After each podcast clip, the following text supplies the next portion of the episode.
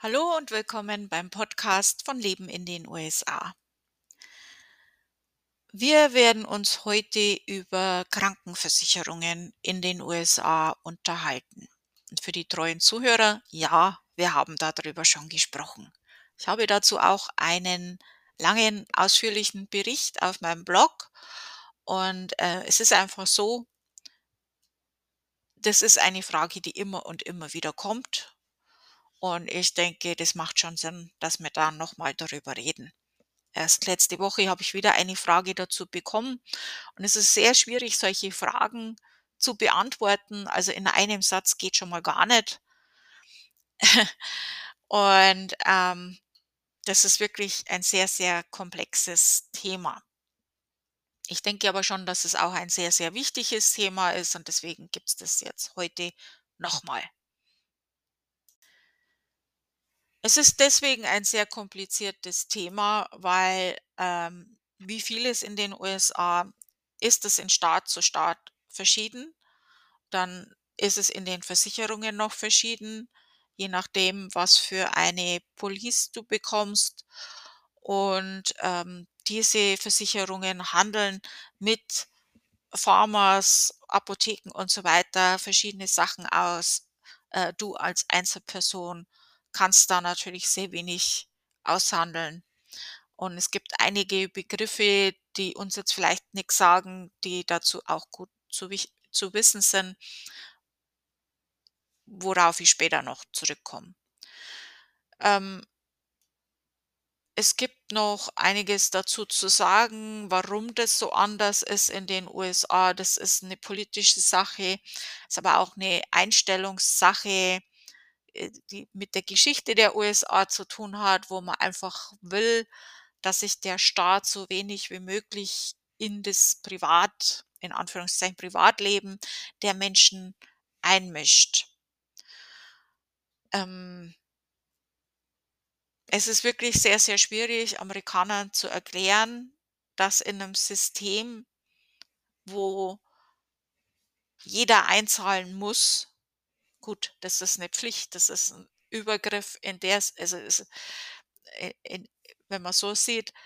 Aber im Prinzip ist es dann für alle billiger, weil wenn auch junge Leute einzahlen und nicht bloß ab einem gewissen Alter, wo man sich's vielleicht dann leisten kann und sich vielleicht jetzt mal Gedanken drüber macht, dass man vielleicht sowas jetzt mal bräuchte, ähm, dass es dann wesentlich billiger wird. Und das, äh, ist sehr, sehr schwierig das, äh, machen. Es ist halt da noch in vielen amerikanischen Köpfen dieses Denken, dieses Triple Down äh, Economy, was halt einfach wirklich nicht funktioniert. Äh, das ist eigentlich inzwischen offensichtlich. Es hat halt leider noch nicht jeder kapiert.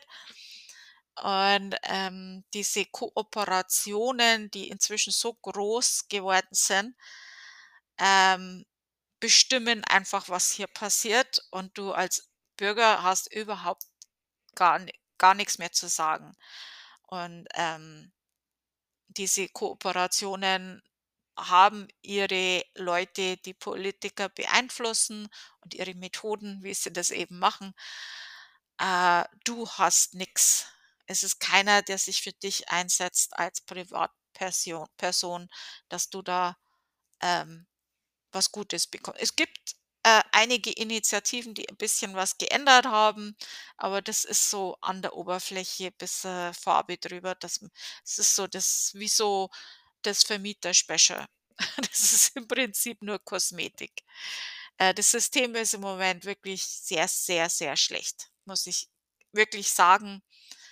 Das ist leider etwas, wo die USA ganz, ganz schlecht macht.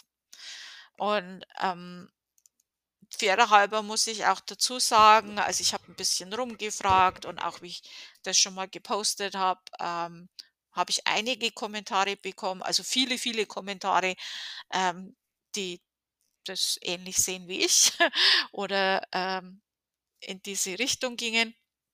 Aber es gab auch einige Kommentare von Leuten, die eine sehr gute Versicherung haben zum günstigen Preis. Äh, das waren jetzt nicht so viel Kommentare, aber es gab einige, muss ich fairerhalts halber auch sagen. Ähm, was diese gemeinsam hatten, das waren alles Leute, die vor Jahrzehnten, also schon 20, 30 Jahre, äh, in die USA sind und ich vermute, dass da die Sache noch anders war und vielleicht hat man da von daher noch diesen Vertrag und das ist jetzt meine Vermutung. Aber will ich fair sein, muss ich auch sagen. Äh, ja, also es läuft wirklich nicht besonders gut. So als Beispiel, ich war vor 2 Jahren ungefähr beim Hals-Nasen-Ohrenarzt und das war jetzt keine Operation oder sonst was, sondern nur Behandlung und ähm, Diagnose und Behandlung, nix Großartiges.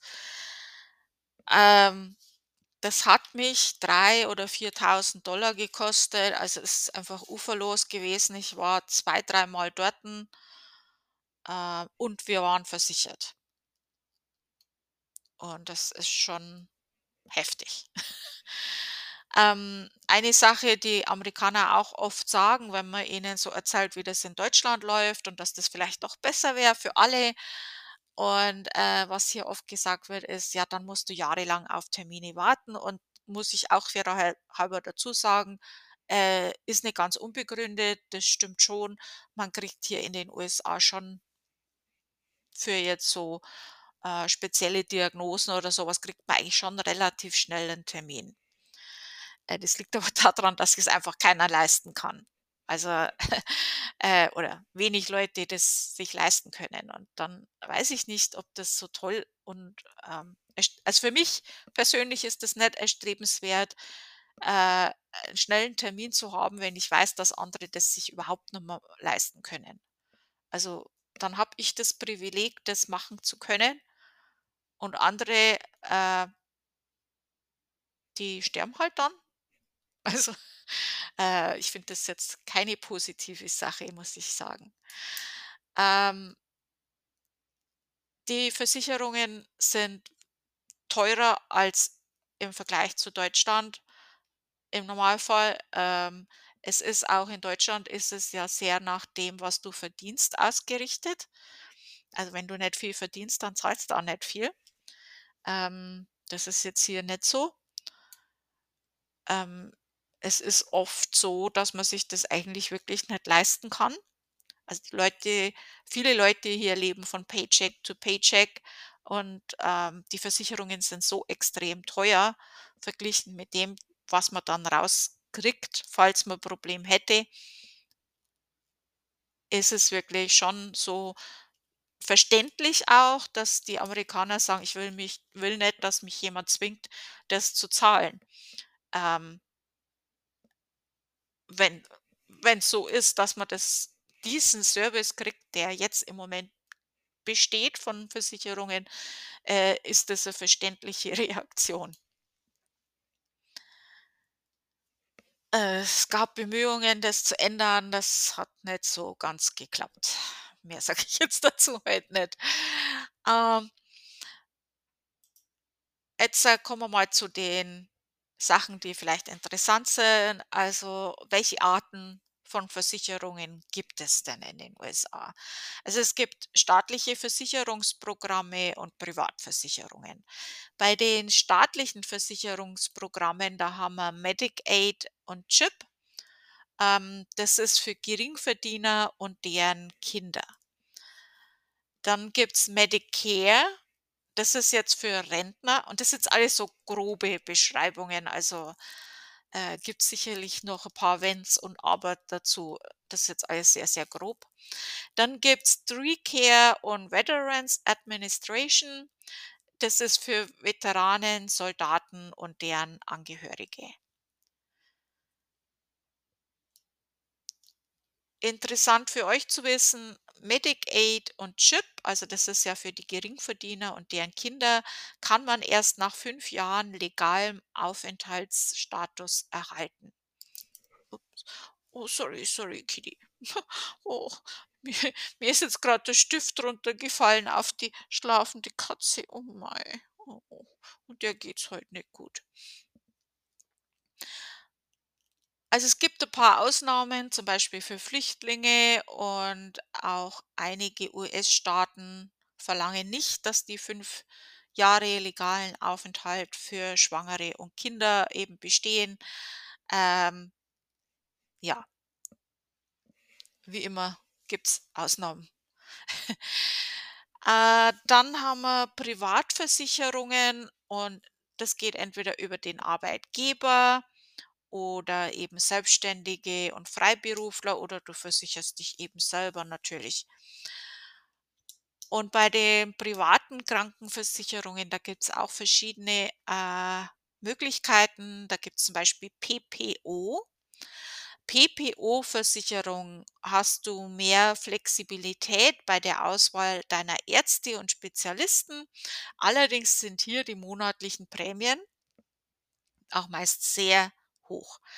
Der größte Vorteil von PPO ist, dass man keine Überweisung eines PCP Primary Care Providers braucht, um zum Beispiel zu einem Spezialisten zu gehen. Ähm, das ist natürlich dann Premium-Versicherung sozusagen, weil man sich's leisten kann, ja. Dann gibt's HDHP, also HDHP. High Deductible Health Plans. Da zahlt man dann weniger monatliche Versicherungsprämie, allerdings sind die Kosten für Arztbesuche und so weiter höher. Die Versicherungsart wird mehr und mehr von Arbeitgebern angeboten. Also, das ist was, was du wahrscheinlich angeboten bekommst.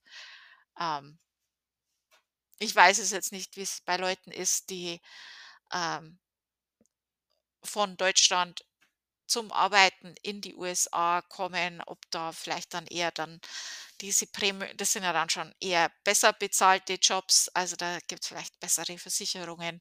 Äh, das sind jetzt so, wo die meisten Amerikaner wahrscheinlich durch ihren Arbeitgeber haben. Äh, andere Sache noch, äh, ist HMO. Das ist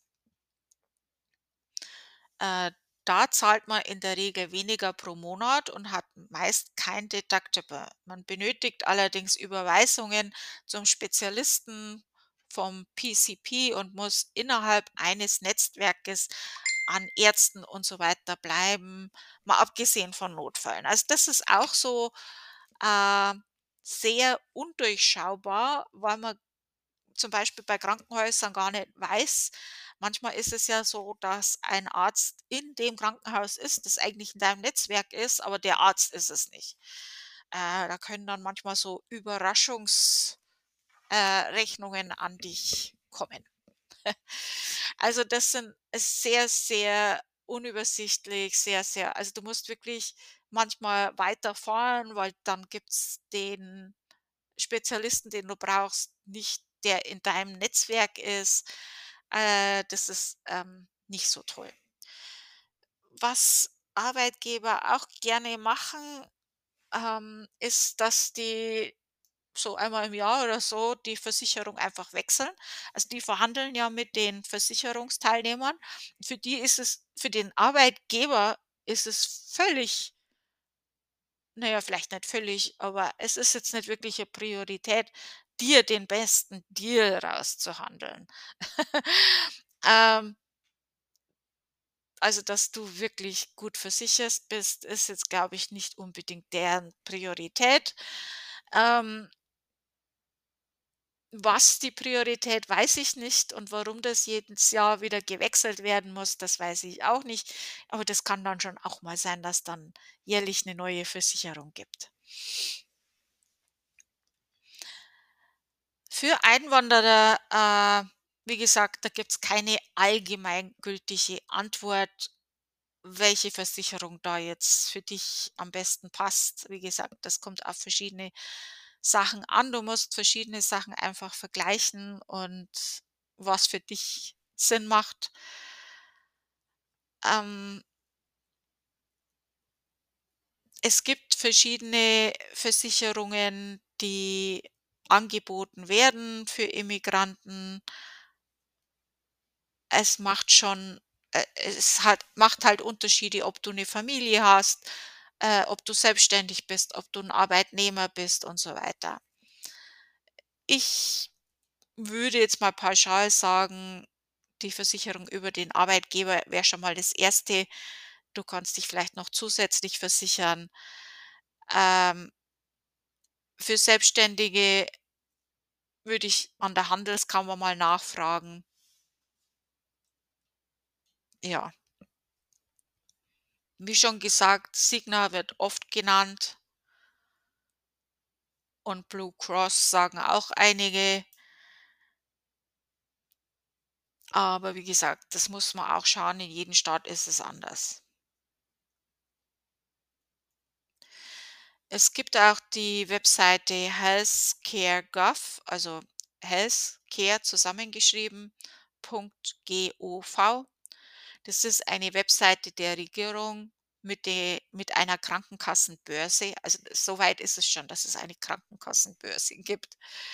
Äh, diese Webseite dient als Clearingste Stelle, über die amerikanische Bürger, äh, die Preise für Krankenversicherungspläne in ihren Bundesstaaten vergleichen können und sich auch anmelden und herausfinden könnten, ob sie Anspruch auf staatliche Zuschüsse äh, für das Gesundheitswesen haben.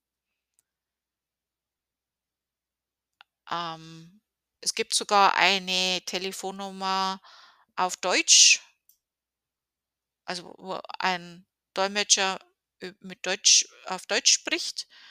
Ähm, ich sage dir jetzt mal, das ist 18003182596.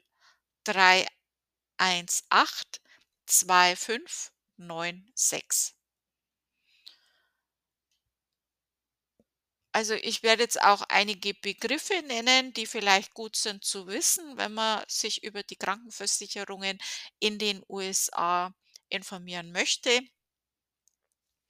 Das ist PCP, Primary Care Provider, also dein Hau Hausarzt, der Primary Arzt Ärzt Ja, also, äh, du brauchst halt einen PCP, einen Hausarzt.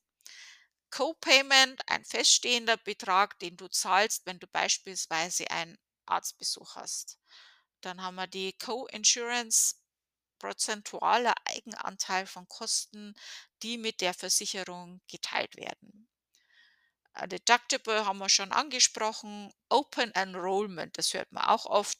Der jährliche Zeitraum, in dem Personen eine Krankenversicherung abschließen können. Dazu gibt es einige Ausnahmen. Also, das, äh, verstehe ich auch überhaupt nicht, was das soll. Dann haben wir Out of Pocket Cost, was du aus deiner Tasche zahlst. Ja.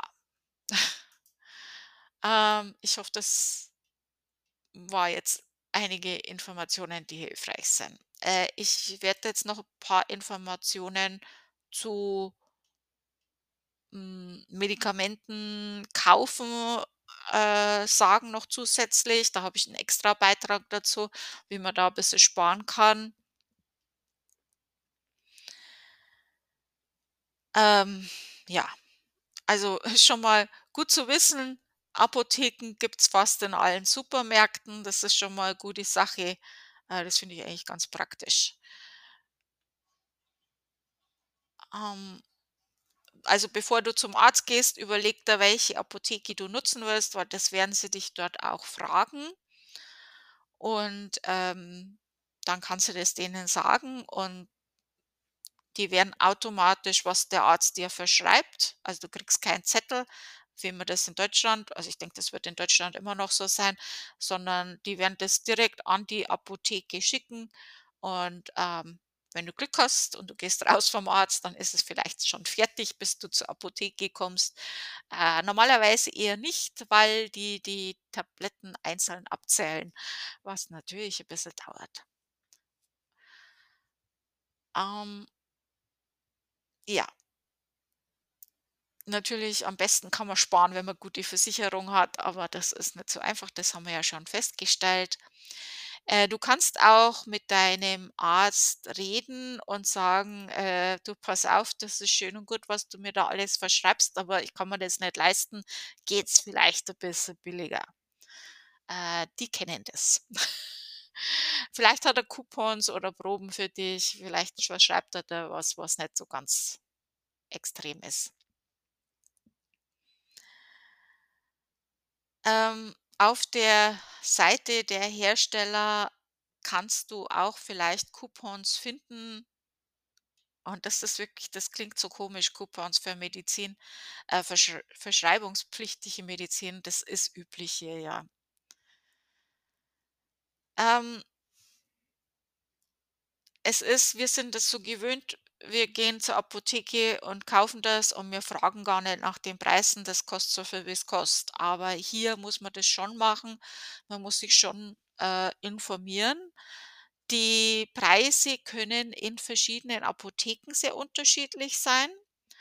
Und etwas, was, äh sehr, sehr seltsam ist, ist, dass manchmal zahlst du für ein Medikament weniger, wenn du deine Versicherung nicht angibst.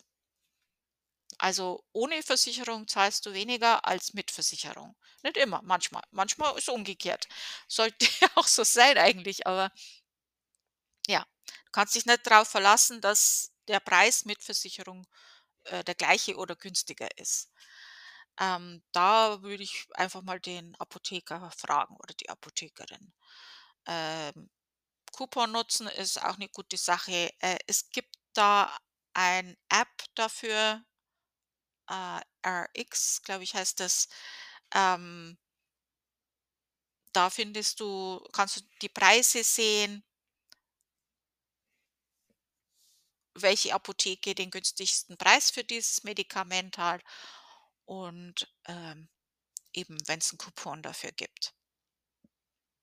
Dann gibt's bei einigen Apotheken gibt's auch noch Discount Cards, ähm Medimeds. Da kannst du auch, äh, suchen nach Patienten-Assist Tanzprogrammen und so weiter. Ah, GoodRx heißt dies äh, diese App, jetzt habe ich's gefunden. GoodRx, äh, das würde ich dir wär wärmstens empfehlen, äh, kostenloses App. Da findest du eben die Coupons dafür. Also, das ist 'n ganz komisches System, wie die, äh, Versicherungen verhandeln, dass manchmal es wirklich billiger ist ohne Versicherung, ähm, ist sehr, sehr seltsam. Ja. Äh, du kannst auch in einigen Drogeriegeschäften Rewards bekommen für die Medizin, die du dort kaufst, was vielleicht 'n bisschen hilft. Ähm, ja, soweit dazu. Social Security, das wäre jetzt noch mal ganz andere Geschichte. Äh, das werde ich jetzt heute nicht behandeln, aber, ähm, das ja, das hat jetzt auch mit der Krankenversicherung eigentlich nix zu tun, aber oder auch, ja, ja, ne, ne. Ja, äh ja, das ist jetzt das, was ich euch dazu erzählen kann. Wie gesagt, ich bin keine Fachfrau dazu. Ich habe mich halt nur informiert, äh, um den Beitrag dann schreiben zu können und euch da Informationen an die Hand zu geben. Wenn jemand bei den Zuhörern ist, der da Fachmann oder Fachfrau ist und da mir gerne mal zum Interview bereitstehen würde, das wäre super. Ansonsten oder ihr habt vielleicht noch was hinzuzufügen, dann sagt's mir Bescheid. Ähm ich hoffe, ich habe euch jetzt nicht noch mehr verwirrt.